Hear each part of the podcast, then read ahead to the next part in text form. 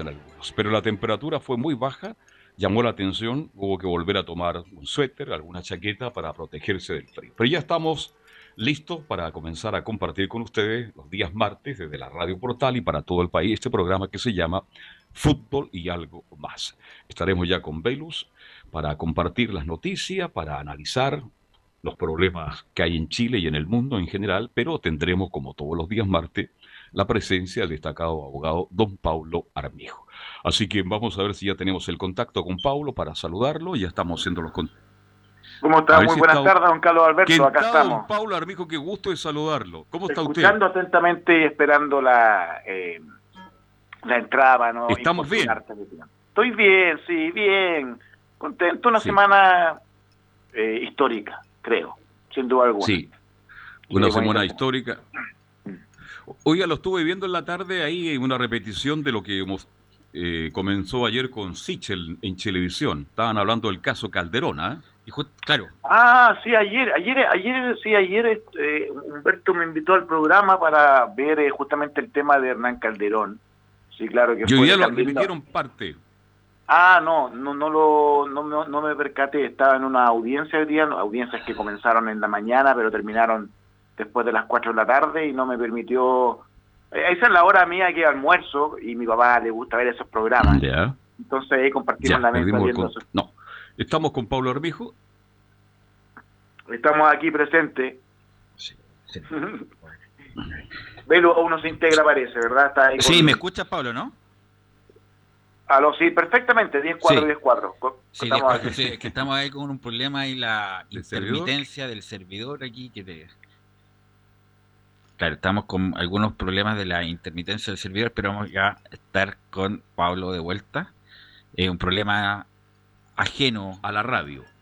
Y ya, claro, es un problema del servidor. ¿Me escuchas, Pablo, bien, no? Sí, perfecto. Ya. Sí, y justamente eso queremos hablar, pues, Pablo. Eh, del... ¿Usted lo vio? ¿Qué le pareció no, la no, chaqueta? La chaqueta azul. No, no, no vi a Pablo porque me tocó. azul espectacular. Me tocó salir ayer y hoy, entonces no vi, casi no vi televisión. Pero no, yo sé del, de que Pablo se viste muy bien. Eh, se viste muy bien con... ¿Cómo se llama el diseñador, Pablo? No, ese, ese diseñador es Tomás, un diseñador nacional de esa chaqueta que me... Pero el famoso el del Festival de Viña, ¿cómo se llama? Ah, se me olvidó que me hace algunas eh, cosas. el que vistió a Rafa Aranea. El que, que viste a Rafael Aranea aún. Sí. Claro, eh, Arias parece. Sí, sí, justamente. Arias. Y también viste en determinados momentos a Pablo Armijo. Por eso tiene muy buenas críticas en cuanto al vestir. yo creo que está dentro de los top ten del que mejor se visten. Eh, mira, mira, eh, intento hacerlo, ¿sí o no? Sí, sí, no, está, en su mejor momento, Pablo. Bueno, justamente queremos comentar eso, Pablo. Lo del cambio de medida cautelar, nosotros lo comentamos en algún momento que tarde o temprano le iban a cambiar. Pero la pregunta que se hace en la ciudadanía en general es que si cualquier hijo vecino hubiera estado en la misma condición, le hubieran cambiado la medida cautelar a una clínica psiquiátrica. ¿Cómo es los modo operandi, Pablo? Ah, aclaremos acá que aclaremos acá que eh, la medida cautelar eh, no tenía como condición el cambio, ah, el cambio de la prisión, de la cárcel, que eso es lo que el, el común de la gente entiende y que es así por de pronto, están en una cárcel. Santiago 1 el Centro de Detención Preventiva, Santiago 1, que mantiene a los imputados en prisión preventiva, es una cárcel. Y de hecho, la cárcel, la penitenciaría, que se llama Santiago Sur, también tiene módulos de imputados, por lo tanto ellos están en la cárcel. El cambio de cárcel a la medida cautelar de estar preso en la casa, la condición no fue estar en una clínica psiquiátrica. Entiendo yo. Y digo entiendo yo porque no se ha filtrado casi nada, salvo que tú tengas noticias más allá de las que pueda tener yo, o de las que hayan transcurrido durante la tarde, pero al parecer esto fue una, no, no, no al parecer, debe de haber sido así, un acuerdo entre la Fiscalía y la, el defensor de Hernán Calderón para poder cambiar de prisión preventiva, cárcel, a, una, a un arresto en la domicilio que él indique que podría haber sido el domicilio de su, de su papá, no, obviamente no. Puede ser el domicilio de su novia, puede ser de la mamá, de, la mamá, o el domicilio de una clínica psiquiátrica porque él tiene la fortuna de poder contar con recursos económicos y eso es una situación que Eh, hoy día mismo se hizo cargo una psicóloga de Gendarmería de Chile, e incluso que dio cuenta de algo de dio cuenta de aquellas cosas que nadie se percata, pero que son sumamente importantes. La, la psicóloga de Gendarmería señaló que hay un módulo en Santiago Sur que está lleno de imputados con problemas psiquiátricos. y lo dijo, y bueno, y a Julio César no le causó ningún tipo de, de, impresión, porque bueno, y ahí está la desigualdad que dices tú, Velo. Si fuera, si, fuera cualquier hijo de vecino, si fuera cualquier hijo de vecino, esa persona estaría en un lugar de Santiago 1, privado de libertad, sin ninguna atención psicológica. En este minuto ya está en la clínica, ¿ya no? Sí, hoy en día ya está en la clínica, pero es producto Se puede de la clínica, ¿no? No sé cuál es. Lo curro. No, ah, Pocuro, Pocuro, en, Pocuro, Pocuro, Pocuro, perdón. Se llama la clínica Pocuro, pero está en Las Condes, parece, en Kennedy. Ya. Pero la medida cautelar no era, él, él dio ese domicilio porque va a estar las próximas dos semanas ahí, o tres semanas. Generalmente él, él, él no tiene una afección, una enfermedad psiquiátrica para que esté dos, tres meses ahí. No, la realidad es que no, o sea, no lo creo.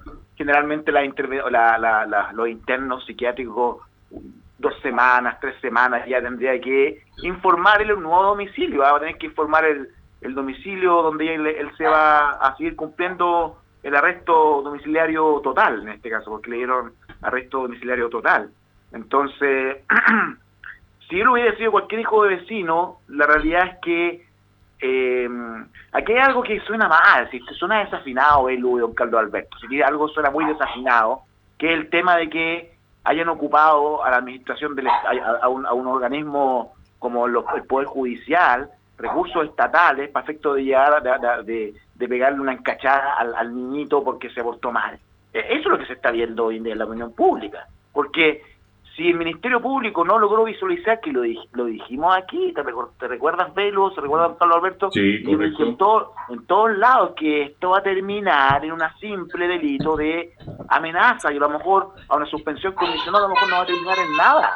Entonces, ¿qué es lo que acontece con estas situaciones? Acontece que se gastaron recursos del Estado, un, un, un hombre de 23 años como Hernán Calderón se expuso a un contacto, a un contacto criminógeno, estuvo vinculado con a lo mejor personas que no deberían estar vinculadas, o sea, pero solo, solo cosas negativas, solo cosas negativas, gastos del Estado, eh, gastos estatales derrochados, una judicatura que se ve mal, un acuerdo que ni siquiera se sabe porque para que le hubieran dado un arresto domiciliario no, total es porque hay acuerdo, porque si se mantiene la formalización por el delito de parricidio, la pena es efectiva.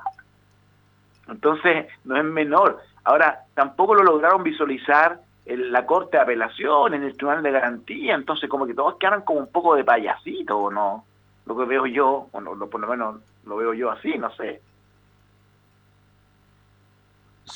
Si el padre retira la demanda, mi estimado Pablo, ¿qué pasa ahí? La Fiscalía tiene otra manera de pensar, ¿no? Porque aquí hay un caso real, que algo que ocurrió que la opinión pública conoce. Claro, eso es real, eso es objetivo. La realidad es que el padre en la audiencia anterior, no en esta audiencia, me imagino que en esta audiencia también ratificó lo que hizo anteriormente, fue se modificó los hechos, o sea, modificó lo que se llama eh, en la técnica legal la calificación jurídica del delito. O sea, él señaló ahora que no era un parricidio, sino que era un delito de lesiones. Eso es lo que vino a hacer el abogado eh, Calderón a través de su abogado y él mismo cuando declaró y, tomó una palabra aquel día en la audiencia anterior. Entonces, sí, lo que hizo usted, don Carlos Alberto, es verdad. El, el, fiscal, al ya tener una víctima desistida del delito o con modificación de hecho, claramente el fiscal, bueno, un poco hace caso lo que la víctima de una otra forma buenamente puede estar eh, eh, señalando en su escrito, en sus presentaciones, pero por lo mismo, por don Carlos Alberto, eso es lo que yo decía hace varios capítulos atrás. Justamente en ese momento es cuando la Fiscalía debería de leer entre líneas y visualizar que un problema familiar, de violencia intrafamiliar, y con estas características de ser Hernán, Calderón y haber leído de buena manera el derecho, los hechos y la situación familiar para no haber pedido prisión preventiva. Y no solamente aquí, según mi parecer, estuvo con una visión muy errada el Ministerio Público, sino también los tribunales, don Carlos Alberto. Si, si no creamos aquí, nosotros criticamos al presidente de la República, criticamos a todo el mundo, pero ¿por qué no criticamos también al Poder Judicial? Yo soy parte de esa, eh, no de la institución, yo no soy parte del Poder Judicial, pero sí trabajo día a día con ese poder y puedo señalar que hay jueces muy mal preparados, ministros de corte de apelaciones mal preparados, fiscales mal preparados. Entonces, no nos encontramos con situaciones que son inexplicables. O sea, la pregunta es, ¿y quién le va a explicar que se gastaron recursos del Estado en la mantención de este muchacho al interior del penal y ahora entre las partes acuerdan otra cosa y lo sacan en libertad? O sea, ¿por, qué no nos pueden explicar eso? O sea, y explicar para efecto de que no se, no se note de que hay como una, una especie de acuerdo extraño, una especie de desigualdad ante la ley. No sé si me logro explicar bien, don Carlos Alberto. Bastante claro, Pablo Herbijo, al Justamente, pues eso es lo, que decíamos y lo hemos comentado siempre, que dependiente que ah, uno lo que consagre en la Constitución, lo más probable es que se cambie en el futuro, y las leyes respecto a la igualdad, el acceso a la justicia, pero sabemos que hay justicia para ricos y justicia para pobres, Pablo, y lamentablemente en este tipo de procesos también se, mm, se grafica en este tipo de cosas. Claro, que se grafica y queda, y queda una mala opinión, y queda una situación en la nebulosa, una interrogante abierta, eh, Qué bueno que el muchacho logró salir en libertad, si no estamos criticando eso. Según mi parecer, nunca debía haber estado privado de libertad. Porque si el objetivo de su padre, la realidad era que pasara un tiempo en la cárcel para que aprendiera, esa terapia de shock no, no sé a dónde la aprendió, pero no creo que... Bueno, yo, yo no sé si el Calderón hijo lo va a saludar para el Día del Padre, pero no, no, no, lo creo. claro, lo está pensando. No creo que pero lo está pensando, el abrazo de año nuevo ser con un cuchillo, el abrazo año nuevo, pero la realidad es que si, si se dan cuenta, quedaron, quedaron, quedaron, quedó el Poder Judicial como de payaso, o sea. Sí. Eh, eh, qué, bueno que, salió en libertad, qué bueno. Pero, Pablo, hay que recordar todo el asunto de la denuncia en su momento de la novia, la polola, después se desistió y quedó ahí. Entonces esto fue una estrategia solamente como para amedrentar respecto a la énfasis de la denuncia. Entonces, como que, como que nadie se acuerda de eso, pero hay que recordar que hubo una denuncia a la polola respecto de algún abuso del padre. Se desistieron y ahí quedó. Por lo mismo, por lo mismo, o sea, ahí mira, hay un momento en que un ser humano se puede arrepentir para que después no se ponga tan colorado de vergüenza. Hay un momento para que la, vergüenza después de arrepentirse no sea tanta. ¿A qué me refiero? Cuando el Ministerio Público visualizó que la polola Hernán Calderón se desistió y venían un montón de desistimientos, era el momento de haberse puesto colorado y dicho, a ver, a ver, ¿sabes qué? Aquí mejor para que no se note, porque nadie sabe qué es lo que pasó en la audiencia. Yo no sé, salvo que ustedes sepan, yo no he investigado del tema, pero capaz que se sepa cuál fue el acuerdo, pero no se transmitió por el Poder Judicial, no se sabe cuál fue el acuerdo, no se sabe. Ahora, hay otra cosa que es importante.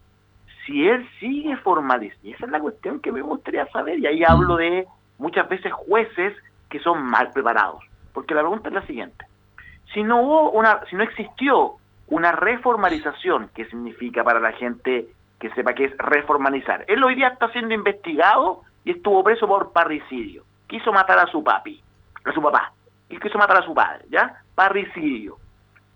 Si él está formalizado y está preso por parricidio, la libertad que le dieron el día de ayer o la, o la mutación de la prisión preventiva es imposible que hubiera concurrido. No, no hay forma. No hay forma, porque cualquier pena iba a ser en, en, prisión en prisión efectiva porque él no tiene ninguna atenuante ni siquiera declarado. Entonces, fue un acuerdo. Y ese acuerdo también, frente a ese acuerdo hay un juez. ¿Y qué dijo el juez al respecto? ya, bueno, si están de acuerdo ustedes, entonces ya, pues está todo arreglado, váyanse para la casa, pues, señor. ¿Qué es lo que pasó ahí? ¿Qué es lo que hubo? Porque no me yo, yo, yo también más preguntas. Eh, a ver, esto pasa constantemente, de Lu y don Carlos Alberto. Esto, yo cuando les cuento, les cuento la realidad de los tribunales. Estas cosas inexplicables pasan constantemente. Y uno pide explicaciones muchas veces a los fiscales o al propio tribunal y se hacen como los sordos. Bueno, es el momento de cambiarlo todo, no estamos en una etapa de constituyente, de, de, posibilidad de cambiarlo todo, y yo ahí propongo dentro de mi plan de constituyente que quiero ser, es justamente que es verdad. el poder si usted va sí, claro que sí, sí, absolutamente, sí, es una, es una realidad ya usted va por el, iría por su comuna, por el distrito. Sí, por, el distrito, sí, por mi comuna. ¿Pero como independiente? Como, independiente. como independiente, como independiente. ¿Pero apoyado por alguien? ¿tiene? No lo sé, no. La, hay que no, hacer campaña. sí, la realidad es que estoy con... con eh, siempre uno negocia, la palabra fea, negociar en este tema, no hay que negociar. Hoy en día, en este proceso tan importante, hay que despolitizarlo pero la realidad es que ahí estoy en el análisis con mis compañeros de estudios jurídicos y ver la posibilidad de, siempre como independiente no se sabe si ha adscrito algún partido, pero la realidad es que siempre va, el objetivo final va a ser ser parte de este momento histórico y, poder aportar. Y dentro de la Claro, de aquí al 11 de enero usted está inscrito. Absolutamente. Así va a ser. Bien. Y dentro de... no, no, hay que recordar que Pablo eh, fue candidato concejal en Algarrobo. no, no, no, pero no lo eh, hablando en serio, no lo conocía mucha gente, pues. no lo conocía mucha gente, justamente por él. Y no, eh, Pablo no está escrito en ningún partido político, en ninguna tendencia en particular, sino más bien lo que se dice siempre, el bien común y la buena fe, me imagino. Sí, claro. Eh, y en este momento importante histórico, me parece que el aporte de Pablo, independiente que sea amigo mío, que lo conozca hace mucho tiempo, sería importante, importante, así que qué bueno, lo, lo están anunciando aquí por Radio Portales. absolutamente. De hecho, lo están anunciando por Radio Portales y qué bueno, qué bueno y bueno. Además, usted tiene buena oratoria para las concentraciones. Pero no, no necesariamente eso, sí. Obviamente que es una elección, entre más votos mejor, porque así va a ser elegido, pero el aporte que puede hacer en esa famosa asamblea constituyente. Es muy, muy interesante, muy importante. Oiga, pero viendo el caso Calderón para la gente, él está ahora en la clínica, ¿no es cierto? Va a estar tres semanas Aproximadamente eso es lo que Y de ahí terminado eso, ¿dónde va? ¿Arresto domiciliario su hogar? Así es, en, la dirección que él, que él entregue, posterior a, días antes de que ya le den el alta o le informen que ya está en condiciones de poder medianamente estar en su casa, medicado, el abogado Hernán Calderón va, va, a tener que informar a través de un escrito al tribunal de que la dirección en que va se va a encontrar el domicilio es tal o cual. Y ahí van carabineros, ¿ah? carabineros de, los carabineros de sí. al, al domicilio en ocasiones hasta dos veces al día, eso depende, depende del contingente policial que exista en ese momento en, en el cuadrante, hay un montón de variables que, que pero, pero van. Hay veces que no van todos los días, pero, pero van a controlar y tocan el timbre o el citófono. Bueno, aquí obviamente me imagino que la familia Hernán Calderón va a estar muy pendiente de poder que se cumpla esa medida cautelar, porque si no se cumple, se le podría dejar sin efecto y vuelve nuevamente a la cárcel. Pero ahora, estos días que está preso, tanto en la clínica, porque está preso en la clínica, arresto domiciliario total. Se le, se, le contabiliza, es como un día de cárcel. O sea, si, si a él lo condenan a los años que sea y está 60 días preso en la casa, se le contabilizan tal y cual se le contabilizarán los días de la cárcel. Así es, bueno, en estos mismos micrófonos, Pablo, bueno, y, va un poco más allá de la esfera jurídica, probablemente tal, el doctor Paz decía, bueno, que hizo el peritaje en su momento de, de Hernán Calderón, pero obviamente como buenos eh, comunicadores y, oficiando de periodista, le sacamos alguna información al doctor Paz en ese momento y que obviamente que esto, la raíz, la génesis del problema del muchacho es los padres. Es justamente los padres, eh, no nos quiso contar más en detalle por qué los padres, pero uno me imagino deduce el porqué de los padres que estuvieron siempre en la exposición pública, siempre, a lo mejor que quisieron eh, compensar la, la falta de emocionalidad en el trato o en el destrato justamente con bienes materiales y lamentablemente el muchacho reprodujo todo ese clima familiar y que ojalá lo puedan contener y mejorar porque es, totalmente tratable y se pueden recetar tranquilamente en la sociedad. Sí, y es, mm, y es justamente un, un, un, diagnóstico que da el doctor Paz que, que en muchas ocasiones no es ajeno a, a las vivencias que nosotros mismos podamos tener. ¿ah? Siempre la, las familias, la disfuncionalidad con papás con buena situación económica, que tratan de suplir eh, a lo mejor la, la, presencia de ellos con bienes materiales, que es al parecer el, el diagnóstico que pudieron ustedes eh, obtener del doctor Paz, que mañana va a estar seguramente. Sí, correcto. Y eh, es propio de lo que acontece ahora y, de lo que debe estar aconteciendo Hernán Calderón. De hecho, como que uno visualizaba, uno como que es parte de la, es una ridiculez lo que voy a decir, pero es que es parte como de la familia porque uno conoció a Hernán Calderón desde niño, salía en la farándula, se notaba el niño como mimado, el, el, niño como pesadito de sangre, entonces, y, claro, y, y, uno podía posar eso, pero, pero lo importante aquí, lo importante es eh, eh, eh, entender que hay em, una serie de personas, y vuelvo a señalar, yo, yo, el caso de Hernán Calderón, para mí visibiliza eh, ciertas situaciones que acontecen con personas que están en la misma situación que Hernán Calderón, pero la gran diferencia es que no tienen los recursos económicos para tratarse. Entonces, ahí voy, y, no es que quiera hacer campaña por la por constituir, por, ser eh, eh, parte de la asamblea, de la asamblea, sino aquí, por eso es importante, lo que señalo, la, y lo que me imagino que el doctor Paz ha señalado, la salud mental, pero de manera transversal, en todos los parámetros de la, de la, de la ciudadanía pasando incluso por los establecimientos penitenciarios, porque una bandera de lucha y de batalla de los políticos cuando quieren salir electos es la delincuencia, la delincuencia aquí, la delincuencia allá, pero no lo van a combatir de la raíz. Y la raíz justamente es hacerse cargo de esto Hernán Calderón, que hay millones mm. privados de libertad. Hacerse cargo de estos dos niñitos que dieron muerte a esta persona en Peñalolén, a este a que, tenían, mm, que quedan menores de edad, que que, que más encima va a quedar la sensación amarga de que no se va a hacer justicia. ¿Por qué? Porque esos niños son inimputables. Así es. Entonces, pero la realidad es, que es triste lo que pasó con esa con esa familia que, que, que, vio a su madre fallecía a manos de dos niños y se van a categorizar y ahí van a, aparecer las voces seguramente de personas que dicen es que deberían bajar la edad que los niños de 10 años estén en las cárceles hay gente que piensa que la construcción de cárceles es la solución para la delincuencia. Entonces, si no, no, si no nos sentamos y efectivamente que es el momento ahora, ahora es el momento de poder cambiar aquellas cosas que se vienen arrastrando porque si no vamos a seguir siendo presa de aquel político que hace politiquería y, ofrece soluciones que no son soluciones. Entonces, la salud mental en los, en, en los penales, la posibilidad de que efectivamente estos niños o los niños, porque siempre atrás de un delincuente hay una historia de abandono, hay una historia de familia disfuncional. Si las personas que están con familias bien constituidas, la realidad es que las embarradas que se mandan son generalmente manejan un estado de ebriedad. los, niños, los, niños que están con familias generalmente bien constituidas. Pero hay un problema de fondo que para solucionar el tema de la delincuencia debemos de abordar, más de manera multidimensional multidisciplinaria, ¿cómo se dice? Multidisciplinaria, sí. Sí, multidimensional, sí. Multidimensional, multi, de, un montón de, de aristas para que, porque mira, mira lo triste, o sea, lo que pasó con esta, que, no sé si me, señalaste tú lo que quiero que lo querías que lo habláramos, el tema, o a lo mejor en la... Sí, después de la pausa... Después de la pausa. Después de la pausa hablamos del tema.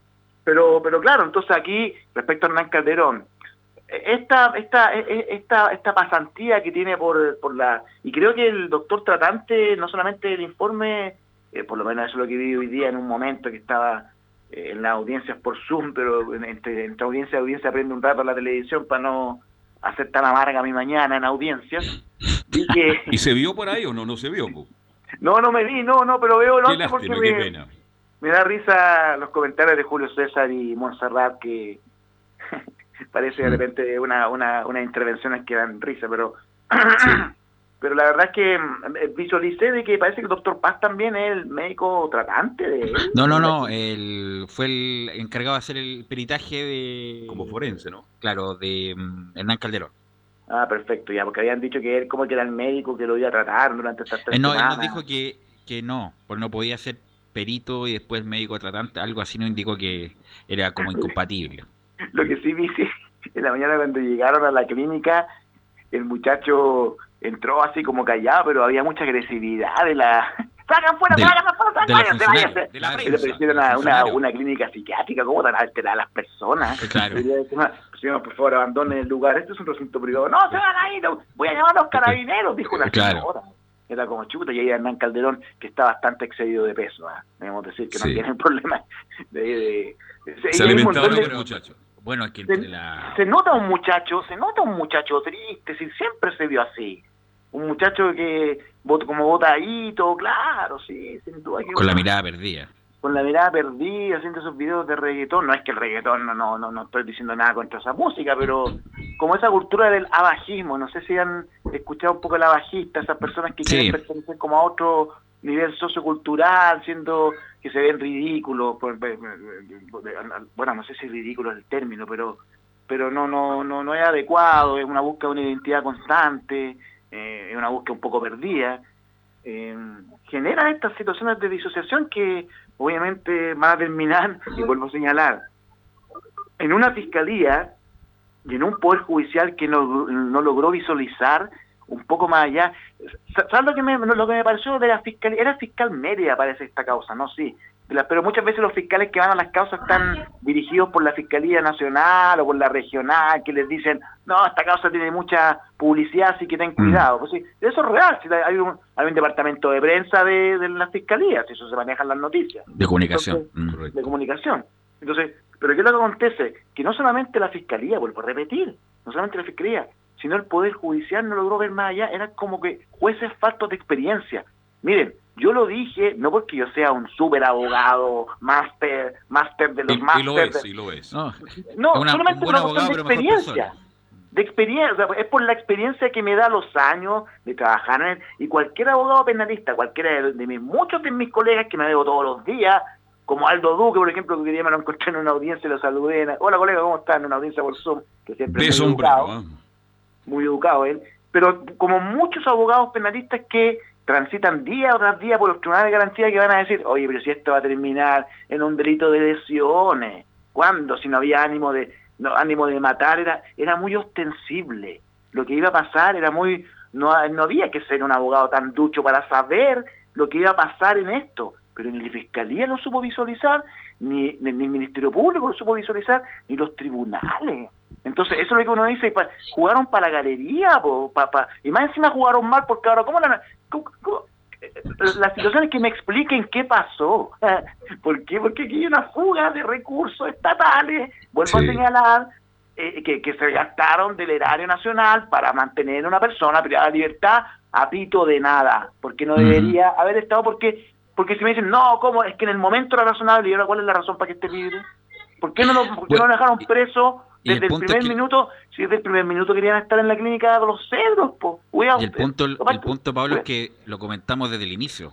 No es que estamos con el diario el lunes comentando esta situación, sino que desde, el, desde, el, momento que subimos la situación, tú, tú en particular comentaste que era se, se, excedía la medida cautelar de la prisión preventiva. Va a terminar como está terminando. Así es. Pablo, vamos a ir a la pausa, César Navarrete, y volvemos con el caso lamentable y trágico de los niños que mataron a la señora en Peñalolé. Radio Portales le indica la hora. 19 horas 30 minutos. Comercial IAC y Compañía Limitada. La mejor calidad mundial en laminados decorativos. Comercial IAC y Compañía Limitada es Vertec en Chile. San Ignacio 1010, Santa Rosa 1779, Avenida Mata 446 y Portugal 501. Comercial IAC y Compañía Limitada es Vertec en Chile.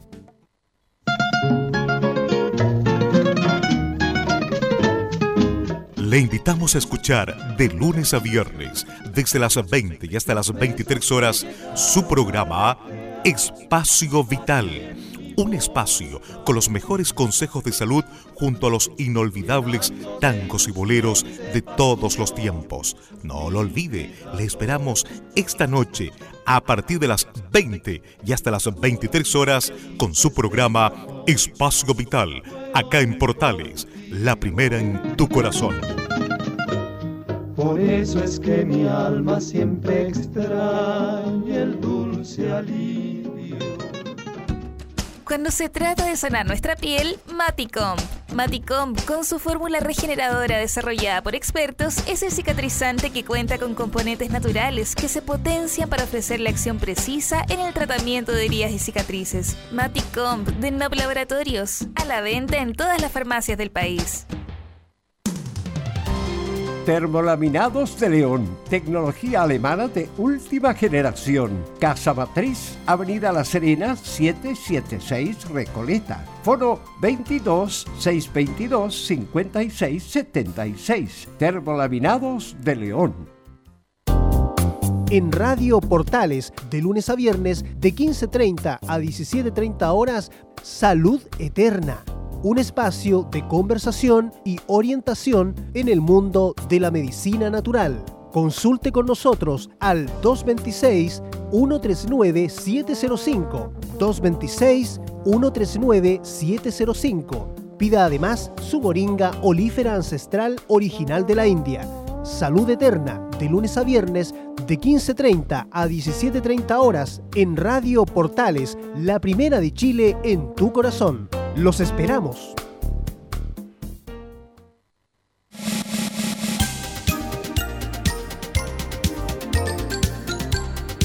Radio Portales, en tu corazón, la primera de Chile.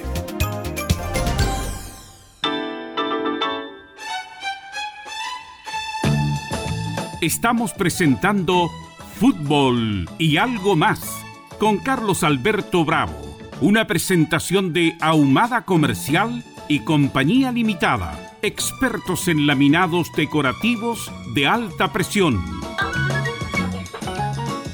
Y los días martes, como todos los martes, estamos con el destacado abogado Pablo Arbige, que estamos con Velus Bravo desde la Radio Portales y hasta las 20 horas menos 5 minutos. Sí, lo que vamos a comentar ahora, bueno, lo habíamos tratado en nuestro programa respecto al tratamiento jurídico penal que se le da a los menores de edad eh, por justamente lo que pasó hace cinco días en Avenida Quilín, lamentablemente, em, dos muchachos, dos hombres premunidos de armas blancas abordan a esta señora con la finalidad de sustraerle el auto y la lesionan hasta producto de la resistencia que esto puso y mm, lamentablemente le dan muerte.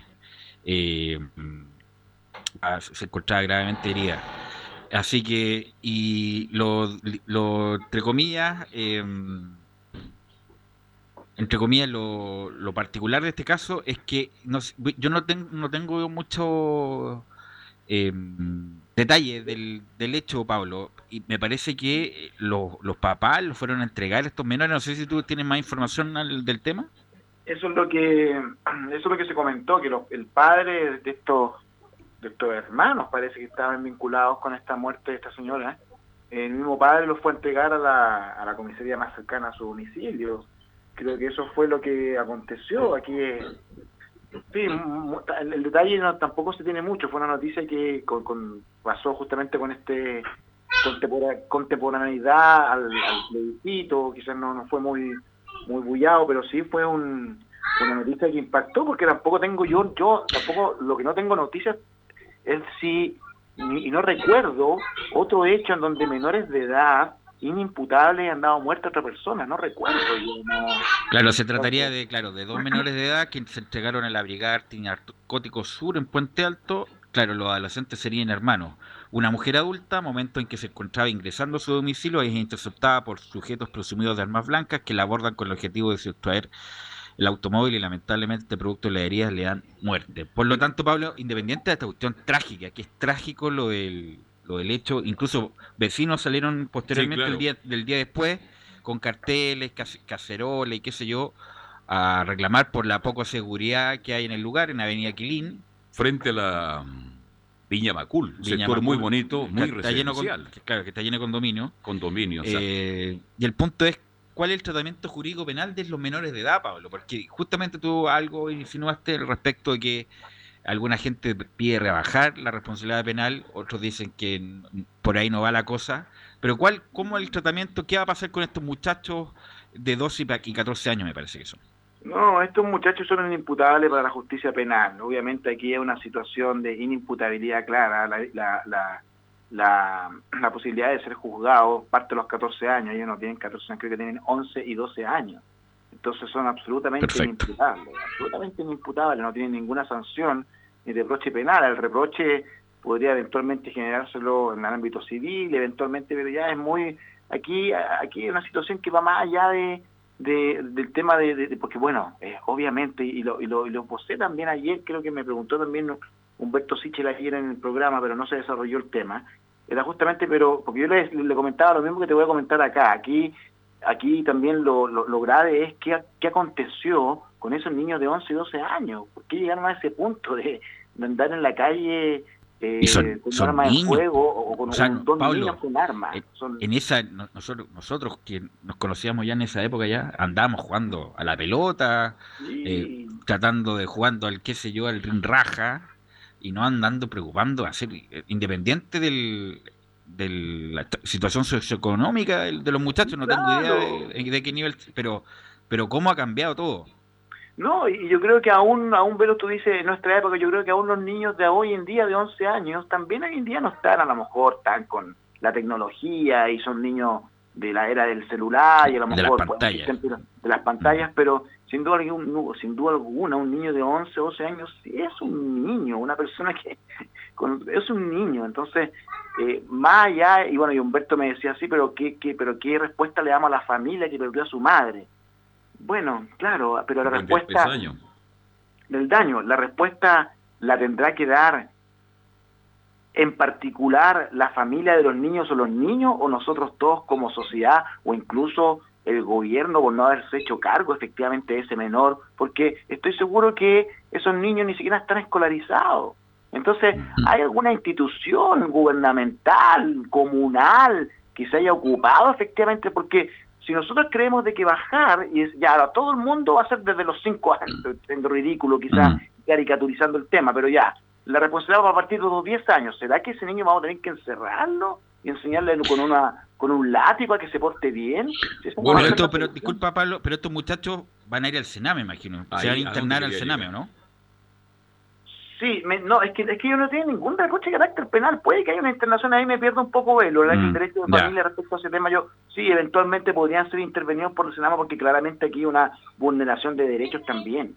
Sin duda el para usted, ¿qué es lo que es Pablo? Perdón, porque el doctor eh, Rodrigo Paz ha sido un crítico permanente del Sename. Sí, que no. ¿Es una, una cárcel más chica?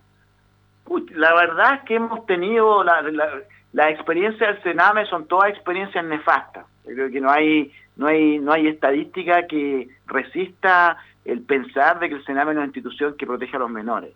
Hemos visto, hemos escuchado, visto, presenciado, ser parte incluso de, de, casos eh, eh, dramáticos donde el Sename eh, se presta, o, sea, no es que se preste, no estoy diciendo que el Sename se preste, pero que hay poca fiscalización, hay hogares en donde se cometen abusos, hay una serie de... Eh, eh, eh, es un nombre muy bonito, pero una institución que a la larga al parecer no está funcionando. Entonces, cuando las cosas no están funcionando hay que tratar de arreglarla. Entonces ahí, por eso mismo, señalo, es la voluntad de carácter política de que efectivamente se pueda... porque ah, y ahí vienen las, las teorías conspirativas y todas estas teorías que dicen que a los gobiernos les favorece la delincuencia y todo este tema, porque es un, es un, es un, es un lugar donde pueden sacar réditos políticos. Pues, todas las teorías que dicen que la política se maneja así, pero la realidad es que de una u otra forma, si queremos solucionar este tema, hay que ir por políticas donde efectivamente existan mejores cenames, existen mejores instituciones que a nivel transversal, multidimensional, puedan abordar esta problemática. Si no nos podemos quedar en lo triste de la noticia, que es sumamente triste qué tristeza haber perdido a una madre, a una mujer, a una cónyuge, a una, una tía, una amiga, en manos de dos menores de edad. O sea, ambas situaciones son igual de tristes. No sé, yo no, no, no sé, son igual de terribles.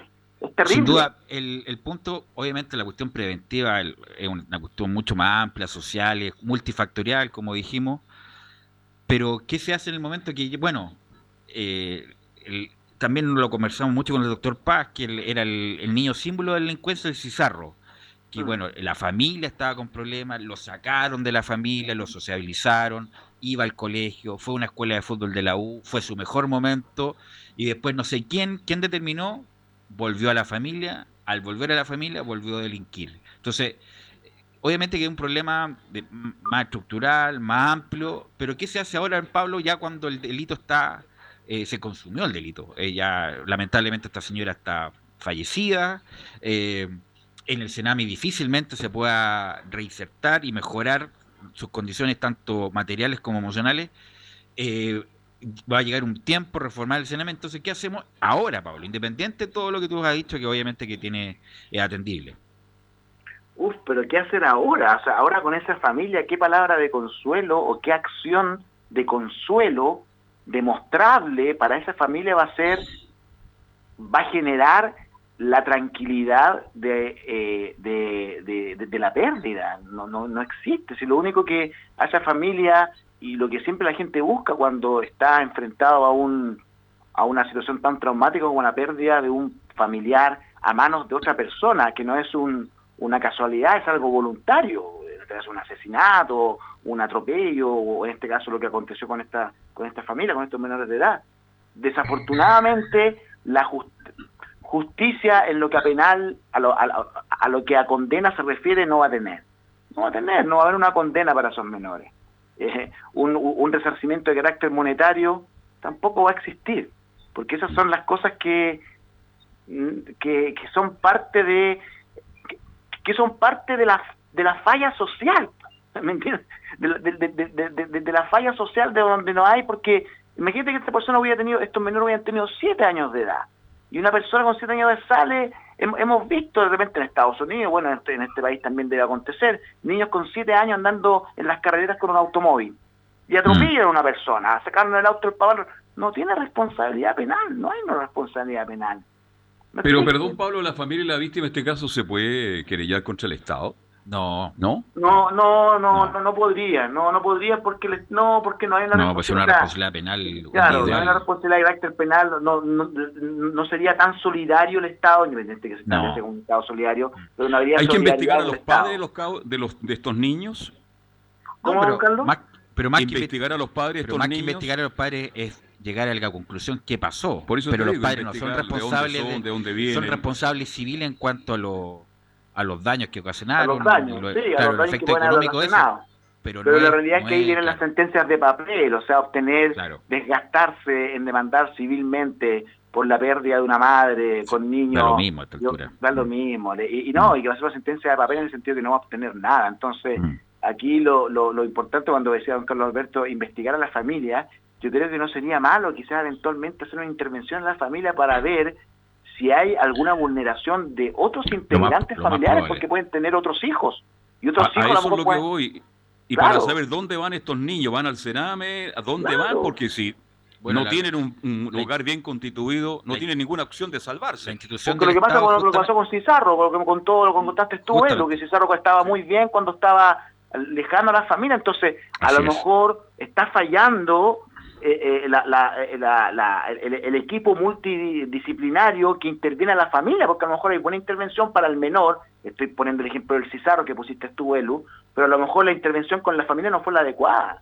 Entonces ahí hay un hay un tema, hay, hay, un tema social, eso es vivir en, en, esta sociedad y diferentes personas nos, debemos hacer cargo, así la así es vivir en una democracia, en una sociedad hoy en. Así es, bueno, eh, dramático lo que pasó. Desde acá, de nuestra modesta tribuna, nuestras condolencias para la señora que falleció, producto de, insisto, de dos menores de edad, como decía Pablo, 11 y 12 años. 11 y 12 años. Por eso yo recuerdo qué estaba haciendo yo a los 11 y 12 años. Usted estaba recién ingresando a la U. no, jugando a la pelota aquí en la calle, aquí con los muchachos, preocupado de otras cosas. Pero... Y Pablo Albisco estaba partiendo en la música, tengo, me acuerdo perfectamente. La música los 11 años. Qué bonito recuerdo tiene usted, don Carlos. ¿Recuerda ah. cuando Vero ingresó a la U a los 11 años usted? ¿Lo recuerda? ¿Sabe por qué lo recuerdo? Porque yo no lo llevé a la U. Un día cualquiera un día cualquiera, un apoderado que sabía mucho de fútbol, mucho, mucho, mucho de fútbol, me dice, oye, este, mm, Velus va a la U. yo dije, me están sacoteando. Y él lo llevó. ¿Cómo te acuerdas? Lo que pasa es que el, apellido de este Lesaeta, ¿o no? Parece que falleció, que, hace tiempo que no lo veo. Sí, que no sabía. No, pero futbolista, Lo que pasa es que en esa época estaban los campeonatos de baby del colegio Don Bosco. Exacto. Entonces ahí yo hice mis primeras armas Ahí te vio Gustavo. Claro, y ahí, me, y ahí me vieron. Y él te invitó a la U. Y ahí me vieron condiciones y me llevaron a la U a escuelas de fútbol y ahí, bueno, partí. Qué bueno que lo preguntaste porque como yo estoy relacionado con el fútbol, alguien pensó, ah, Carlos Alberto lo llevó y por eso quedó en la U. No, yo no tenía idea. Yo fui a verlo ya cuando estaba en la U. Mira lo que te estoy contando. y ahí mire, ah, mire, recuerda el recuerdo a los 11 años cuando Velo ingresó. Usted le hubiera estado ingresado a Everton quizá, ¿o no? Everton de ¿Ah? No, a, Everton. Muy bien. Bueno, son cosas. Bueno, en esa época éramos hinchas de Everton. Forever. Y lo hemos dicho acá, lo hemos explicitado como en Argentina. ¿Qué pasa? Que todos los periodistas tienen equipo, que yo no. Obviamente no desconozco que soy hincha de la U en, desde mucho tiempo. Pero bueno, Pablo, eh, volviendo al tema, volviendo al tema de. Mm, me, me, interesó lo que hablaste tú del que vas de candidato como constituyente. Eh, eso ya eh, está decidido, me imagino, ¿no? O sea, sí, el día de hoy, el día de hoy me, lo propusieron y obviamente estoy en la etapa de reflexionarlo. Eso significa tomarlo con seriedad. El ser constituyente es una situación que uno tiene que dejar cualquier tipo de ego personal y, mentalizarse de que es, ser parte de un proceso importante. Por lo tanto, estoy en ese proceso de visualizarlo no como una no como algo para sacar rédito personal, sino para despojarse de ese ego e intentar generar un trabajo para los demás. Qué bonito lo que estoy, estoy bien para constituyente, creo yo, ¿sí o no? Sí, muy bien, las palabras están muy bien. Muy bien, la usted, don Carlos Alberto. Ah, sí, no. Pues, Pero sí me gustaría. Que cambiar entonces el lugar de votación. No, no, no, no, el, es que parece que el mismo distrito. El mismo distrito. El mismo distrito, Capitacura, los, las Condes de la comuna del rechazo, no. No, estamos acá en el sector del sur, nosotros. La, San Miguel, la cisterna, el bosque, por ahí. Sí, no, pero a lo que, voy, lo, lo, estoy reflexionando, lo estoy reflexionando, pero yo creo que sí, si tengo el apoyo de, de, de, mi más cercano, obviamente sería una bonita, un, un, muy bonito proyecto y, como les digo, con la, el, el, el, sentido de, de, la educación cívica que uno tiene por el solo hecho de ser abogado, eh, también lo, llama a poder ser parte de este proceso tan importante, sería muy bonito ser parte de este proceso. Y quizás con mi poca experiencia que tengo en el ámbito penal, poder de una u otra forma aportar y bueno, y, estudiar y ser parte de este proceso. Pero ¿qué, ¿qué, te gustaría que estuviera en la, en la constitución, Pablo? ¿Qué te gustaría que se consagrara en esta nueva constitución? Se ha hablado tanto, bueno, lo, lo comenzamos el domingo pasado, pero ¿qué te gustaría a ti, según tu criterio, que debería estar consagrado en la nueva constitución? Bueno, a mí me gustaría, como, como abogado que soy vinculado al Ministerio Público y a todo lo que es materias penales, a mí me gustaría que se democratizara tanto el Poder Judicial como el Ministerio Público, en donde los fiscales nacionales sean elegidos a través de plebiscito, de plebiscito, así como se hace en Estados Unidos para efecto de poder eventualmente generar que a través del escrutinio público las personas tengan la necesidad de hacerlo bien, cualquier puesto que sea eterno, que no exista ninguna posibilidad de ser cuestionado por la ciudadanía, que a lo que se debe, genera el efecto perverso de achancharse, de hacerlo mal. Si a ti te dicen, a usted, don Carlos Alberto, cualquier persona te dice, mire, usted va a estar aquí de manera eterna, aunque se mande una embarrada, no lo van a echar, usted no lo va a querer hacer bien. A eso mismo me refiero respecto a funcionarios del Poder Judicial. Pasa mucho en la actividad pública, lamentablemente. Ya, pero Pablo, tú sabes que los constituyentes tienen que tener dedicación exclusiva. Es el tema. Dedicación exclusiva, nueve meses, que sea prorrogable eh, tres meses más, por lo tanto doce meses. Eh, obviamente van a tener una dieta, como cualquier parlamentario, menos que los parlamentarios, la mitad me parece. Eh, pero van a tener que tener educación exclusiva, Pablo. Sí, bueno, pues por eso estoy en la etapa de reflexión. Eso en mm. general significaría apartarme de, mi labor como abogado Penalista, a pie, litigante. a pie mm. y, de, y litigantes, muy, muy de tribunales. Yo, yo, yo, yo voy a la audiencia. Tengo un par de causas que la realidad que requieren mi presencia, causas que, bueno, ustedes muy bien lo saben, principalmente la causa de María del Pilar Pérez, que es una causa que ya queda muy poco tiempo para que empiece a dar mucha noticia. ¿No puede decir algo al respecto, Pablo? ¿Puede adelantar algo, no? Sí, yo estoy, estamos en una etapa ya en el estudio del cual yo pertenezco de estar presentando los primeros escritos, querellas criminales, ya no más allá de finales del mes de noviembre, primeros días del mes de diciembre, estar presentando nuestro primer escrito que pretendemos generar lo que buscamos, que es terminar con un recurso de revisión para obtener la libertad de María del Pilar Pérez. Es lo primero, el primer paso. El primer paso ya estamos ya en el término, el, en el análisis final Perdón, Pablo, es primera vez que tú tocas este tema acá en la radio Portales, pero... No se lo había tocado. No, ¿No? Pilar Pérez podemos decir de qué se trata para que la gente se ubique. No, pero si lo, había, habíamos tocado, ¿no, Pablo? no recuerdo. No, parece que no, no, lo recuerdo. No, tampoco lo el recuerdo. Caso, el caso La Quintrala. Bueno, en este caso, sí, bueno, si nos quedamos poco corto de tiempo, Pablo, lo podemos tocar sin duda el, próximo martes, pero como titular, ¿qué nos puedes decir? María del Pilar Pérez, según mi parecer, ella debe estar en libertad porque, eh, primero que todo, lo más importante, que eh, la juzgó una jueza que estaba inhabilitada. Inhabilitada, una jueza que no debería haber estado presente el, el día del juicio, ni en ningún día de las 72 audiencias que existieron porque tenía eh, conocimiento de una causa anterior que había tramitado en contra de Pilar Pérez, por lo tanto eso la inhabilitaba para estar presente como tribunal oral en lo penal, como primera cosa. Y, obviamente eso genera un vicio en lo que es la condena y eventualmente generaría la libertad de María del Pilar Pérez, eso es lo que busco yo, la libertad de María del Pilar Pérez por a través de un recurso de revisión en este caso por, eh, por este nuevo antecedente, cuál era la inhabilitación de uno de los jueces. Eh, eso como muy resumen, o sea, la realidad es que en ningún caso nosotros nos vamos a intrometer, aun cuando vamos a explicar una serie de inconsistencias que existieron a lo largo de la tramitación, inconsistencias que estoy seguro que ni siquiera el mismo fiscal Gajardo, que hoy día creo que también está siendo candidato como constituyente, eh, ni, ni, Mario Palma, ni nadie, incluso hasta el mismo Poder Judicial, podrían dar explicación de una serie de irregularidades, o más que irregularidades, payasadas que se generaban en el juicio que eran inexplicables. Pablo, sobre todo teniendo en consideración, Pablo, que este tema es los, lo más antipopular que hay respecto a lo que estás diciendo, porque obviamente que en esa en esa época estaban los matinales, me acuerdo, estaba toda la prensa metida en el caso, llegaron peritos y quedó como, bueno, porque hubo una condena también, una sentencia de un tribunal de la República que condenó por, por varios delitos a María Pilar Pérez y por el efecto comunicacional de esto, Pablo, es muy, muy antipopular lo que estás diciendo. Sí, el efecto comunicacional es, bien impopular y eso podría generar eventualmente generar anticuerpos para algún tipo de, ser constituyente, pero lo que yo quiero demostrar aquí es algo más allá que de, ser popular o no popular, es, decir algo. Aquí las cosas, aquí el, Ministerio Público como ente investigador, como, como Ministerio Público, que es, eh, debe ser un órgano imparcial y objetivo y la realidad es que todos creen, incluso los mismos tribunales, los mismos fiscales creen que, que, el, mismo fiscal es como el antagonista al defensor, es como el oponente, como el adversario. En millones de ocasiones le he dicho al Ministerio Público en su cara de que ellos tienen que ser objetivos y de que se encuentran algún antecedente que da cuenta de la absolución, de la no participación del imputado, lo tienen que decir porque eso es ser objetivo.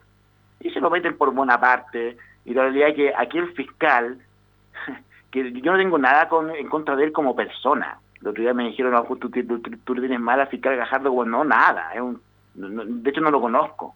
Yo estoy un poco en desacuerdo con, con, con, que el día de hoy se pase por los matinales hablando de cosas, de, de, de, situaciones donde él mismo fue parte de la maquinaria del Ministerio Público, en donde se encarcelaba a personas y después se dejaron en libertad, eh, sin ningún sentido. Y esas cosas. Pablo, él tiene una eh, posición bastante clara. ¿eh? Eh, Pablo, mira, obviamente que el tema es muy interesante, así que inmediatamente lo pautemos para el próximo martes, Pablo, para que nos cuente detalle del tema. Y también hay un, por ejemplo, el otro día estuve viendo en Mentiras Verdaderas que Lenin Guardia, ¿se acuerdan del Lenin Guardia, que era un agente de inteligencia, del caso Bomba? Bueno, justamente va a, ser, va a pedir lo mismo su abogado, un recurso de revisión para declararlo inocente por también encontrar un vicio en el mm. proceso en la época antigua, no en la época nueva de la reforma procesal penal. Así que, ¿qué te parece, Pablo, que el próximo martes hablemos del tema eh, de María Pilar Pérez? Sí, no hay problema, Dios mediante, nos vamos a reunir, podemos hablar de ese tema. Que podemos hablar de muchos capítulos, eso es muy largo y apasionante para mí. Entonces, eso generaría eventualmente que a lo mejor no pudiera tener una dedicación exclusiva a ser constituyente. Por eso lo estoy pensando aún. Ok. Gracias, Pablo, como siempre, muy amable y estamos, estamos estamos en comunicación. Bueno, que tengan una hermosa semana. Que tengan muy buena semana. Adiós. Gracias, gracias Pablo. Chao, Paulito. Nos vamos. Terminamos fútbol y algo más. Mañana Rodrigo Paz entre las 19 y las 20 menos 5. César Navarrete, muchas gracias, muy gentil como siempre. La audiencia también, muchas gracias. Mañana nos reencontramos. Gracias, buenas noches, que lo pase bien. Con permiso.